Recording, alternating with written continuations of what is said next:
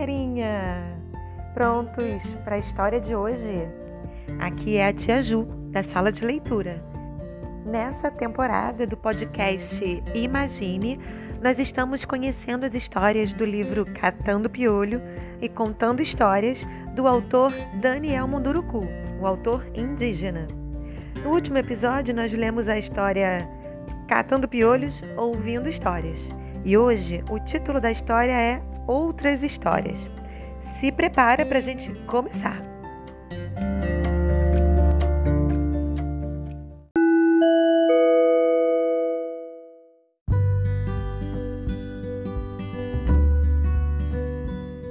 Outro dia, numa nova sessão de catação de piolhos, minha mãe apertou-me bem forte na cabeça. Reclamei da dor ela chegou a boca pertinho do meu ouvido e disse que não tinha gostado da atitude que eu havia tomado outro dia ao discutir com um amigo que brincava comigo. Levantei a cabeça, curioso. Como você sabe disso se não estava lá? Quem disse que eu não estava curumim? Eu não a vi por lá. Por acaso estava escondida? Não importa. O que você precisa saber é que em nossa aldeia todos estamos ligados aos acontecimentos. Não pense você que quando está só esteja realmente só. Não esqueça que somos uma família. Todos tomam conta de todos por aqui. Dito isso, ela lembrou que eu não devia ter provocado uma discussão desnecessária com meu pequeno amigo Coru Fiquei pensando se ela tinha mesmo razão. É que não aconteceu exatamente uma discussão, mas um fato que me deixou sem ação. E por isso tive que agir como se estivesse brigando. Estávamos Coru e eu, brincando sob a grande mangueira que existe na parte de baixo da aldeia. Estávamos sós. Subimos no primeiro galho e ficamos ali chupando manga com farinha. Tudo estava bem tranquilo. De repente, no entanto, Coru começou a agir estranhamente. Falava coisas que eu não conseguia entender. Fiquei com medo e pedi que ele descesse da árvore. Como ele não me obedecia, eu o forcei a descer bem depressa e ele caiu lá de cima, sobre um montão de folhas. Chegando ao chão, perguntei se estava tudo bem e ele disse que sim.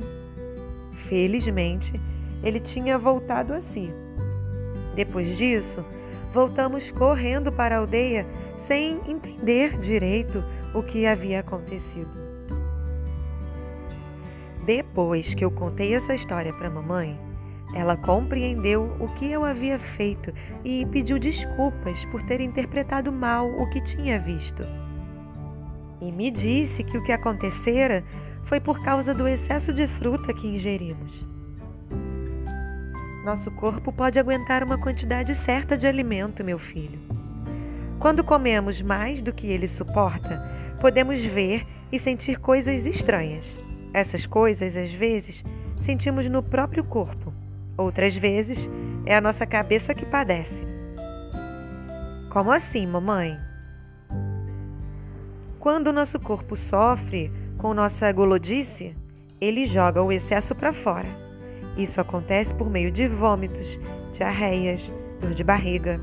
Quando é a nossa cabeça que sofre, podemos ver imagens, falar coisas sem sentido. Parece que estamos falando com outras pessoas. Coru falava uma língua estranha. Na verdade, o pequeno Coru não estava falando em nenhuma língua. Ele simplesmente não conseguia falar nada que se pudesse entender. Ele estava quase engasgado com a própria língua. Hum? É que se você não estivesse por lá, não o tivesse forçado a pular da árvore, possivelmente ele não sobreviveria. Então, eu salvei a vida dele? Isso mesmo. Legal! Então vou poder cobrar isso dele mais tarde. Falei isso sem pensar direito no que dizia, mas minha mãe entendeu direitinho minha intenção. Passou a mão sobre minha cabeça e despediu-me.